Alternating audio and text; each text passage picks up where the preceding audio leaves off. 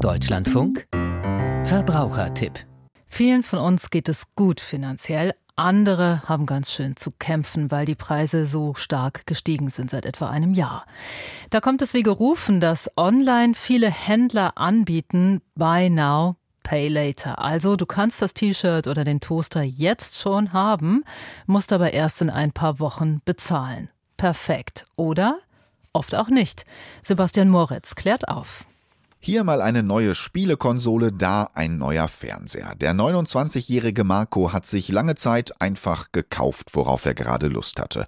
Das konnte er sich zwar nicht immer leisten, doch weil die Rechnungen erst nach Wochen oder Monaten fällig wurden, merkte er zunächst gar nicht, wie seine Schulden immer größer wurden. Es sind halt trotzdem immer nur so Kleinigkeiten gewesen und das sammelt sich dann an. Ich glaube, ich muss sogar noch 2500 zurückzahlen. Aus vielen Kleinigkeiten ist im Laufe der Zeit ein großer Schuldenberg geworden. Das macht auch schon klare Bauchschmerzen, auch wenn man es im nächsten Moment eventuell wieder verdrängt, aber spätestens auch wiederum, wenn man dann aufs Konto guckt und sich denkt, schon wieder haben die mir was abgezogen, ist es ja nicht endlich jetzt mal vorbei. Gerade junge Leute geben online mehr Geld aus, als sie eigentlich haben. Und die Händler machen es ihnen mit dem Modell Buy Now, Pay Later einfach. Inzwischen wird jeder fünfte Online-Kauf später bezahlt. Fälle wie der von Marco sind da keine Seltenheit, sagt Thomas Bode, Schuldnerberater bei der AWO in Göttingen. Gerade bei Menschen, ich sage jetzt mal so unter 30, würde ich jetzt das so zuspitzen, dass es keinen von diesen Menschen gibt, die hier in Beratung sind, die nicht auch Schulden beim Anbieter haben, wo es über dieses Buy Now, Pay Later zumindest mindestens eine Forderung, mindestens ein Gläubiger gibt. Das heißt, wir reden über Tagesgeschäft. Das Konzept ist im Kern nicht neu. Im Grunde steckt dahinter nichts anderes als der klassische Kauf auf Rechnung bzw. ein Ratenkredit. Über Bezahldienstleister wie PayPal, Klarna oder Afterpay können Kunden die Bezahlung ihrer Rechnung um bis zu fünf Jahre nach hinten verschieben.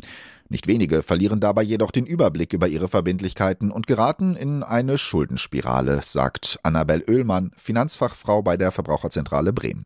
Es ist natürlich immer die Frage, wenn ich so ganz leicht und ganz schnell Geld bekomme, dann neige ich meistens auch dazu, leichter Geld auszugeben und im Zweifelsfall auch eine Kategorie höher zu kaufen, weil geht ja so einfach. Und das ist natürlich immer der erste Schritt auch in Richtung Überschuldungsgefahr. Ein häufiges Problem, Kunden schließen einen Kredit ab, ohne dass es ihnen bewusst ist und vor allem ohne, dass sie vorher die Konditionen verschiedener Anbieter miteinander verglichen haben.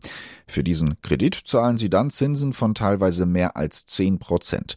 Auf einigen Plattformen ist das verspätete Bezahlen sogar bereits voreingestellt und Kunden müssen bewusst auswählen, wenn sie die komplette Kaufsumme direkt bezahlen wollen. Verbraucherschützerin Oehlmann rät daher, genau hinschauen und nichts vorschnell abschließen. Im Zweifel heißt es mir wirklich ein Angebot geben, mir dort auch die Kosten, die Zinsen und vielleicht sonstige Kosten, die mit dem Kredit verbunden sind, genau anschauen und in Ruhe drüber nachdenken. Aber diese Bezahlmethoden setzen natürlich genau da an, dass ich nur einen Klick machen muss und die Verführung ist schnell in dem Moment zu klicken und das ist auch die Hauptgefahr. Wer sich erst einmal die Gesamtkosten ausrechnet, stellt möglicherweise fest, dass der neue Fernseher auf Pump plötzlich 1000 statt der ursprünglich angegebenen 800 Euro kostet. Ein Konsumentenkredit bei einer Bank könnte dann möglicherweise die wesentlich günstigere Lösung sein.